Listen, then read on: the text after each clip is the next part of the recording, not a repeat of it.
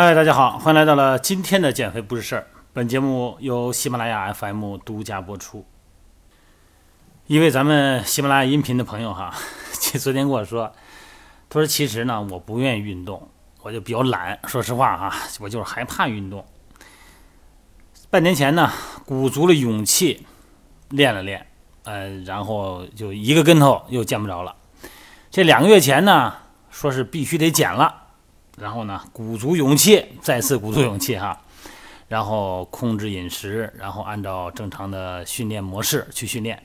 哈哈，两个月下来，体重没减反增。说这明明是每天哈，也不一定每天，一周五次到六次运动的，这怎么还重了呢？我还能不能行了？还能不能减肥了？然后他让我解释解释怎么回事啊？其实回答这个问题呢，必须要从体重的身体的构成说起。要知道，咱们的体重啊是由骨骼、肌肉、体液和脂肪构成的。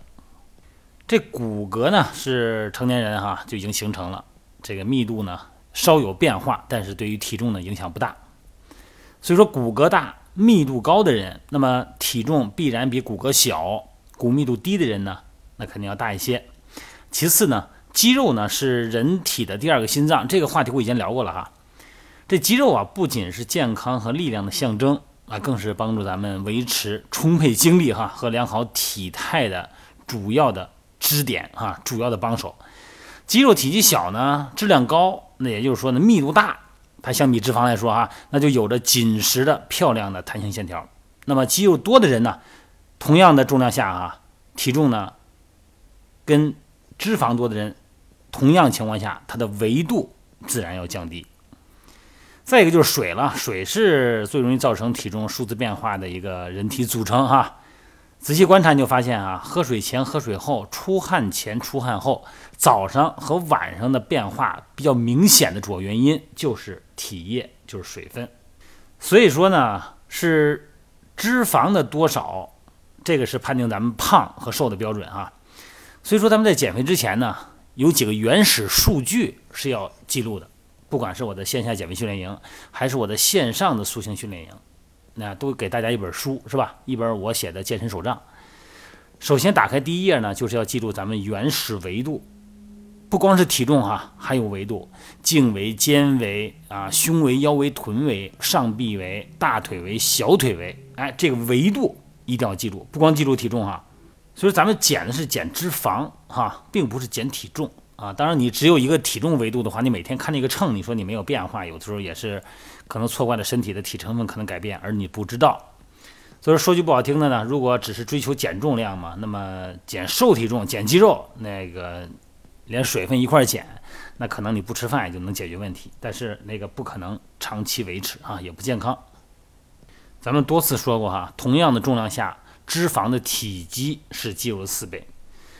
如果秉承着有氧训练为主、肌肉训练为基础、爆发力训练为辅助、柔韧性训练为恢复的四个原则的话，那么一两个月的时间呢，如果饮食控制比较好的话，哈，那肯定是脂肪有减少哈，而且在运动初期，因为抗阻力训练呢，肌肉呢会有增加，所以说维度一定会有变化。可很多朋友呢就没量这个维度，只看秤不量维度。所以说，咱们减的是脂肪，改变的是身体成分。你要想快速的减重呢，很简单，就不吃饭呗，节食呗，是吧？你不光节食，那肯定是掉体重，但是你肯定付出代价呀。节食的话，你这个整个的，咱们最原始的哈，这个认知对身体的能量的供应的认知，一旦被认为是闹饥荒了，那咱们身体麻烦就大了哈。咱不光是减身体的肌肉哈，连内脏的肌肉都被减掉的话，那可就出事儿了。所以说呢，在训练初期，通过一个比较规范的啊、比较呃有质量的体成分分析仪啊，测一下体脂率还是有必要的。那么，如果你在保证合理饮食的情况下，通过系统训练，哎，然后维度减少了，体重没变，甚至于说呢略有增加。其实呢，这个正是你减肥成功的征兆。因为肌肉越多呢，体内的水分也跟着增加。肌肉呢，为了适应外来更多的负荷，每天要训练嘛，会储备更多的糖原啊。糖原呢，又和水分子绑在一起，那么必然呢，表现为体重会有增加。所以说，这就是运动初期这种情况是非常明显的啊，这叫所谓的新手福利期。这个新手福利期一般呢，哈，三到六个月啊，这段时期呢，能够获取什么呢？所谓的减肥增肌这个效果。所以说，不要气馁哈，抓住这个机会，好好的减肥增肌，好好的量量维度啊。那么经过一段时间以后呢，你保持住了运动的习惯，代谢率呢达到一定的高水平，这个时候呢，人体的分解脂肪的能力呢又会增加，你就会看到缓慢而且持续的体脂下降。好了，别着急了。好好量量维度啊！祝各位减肥开心，减肥成功。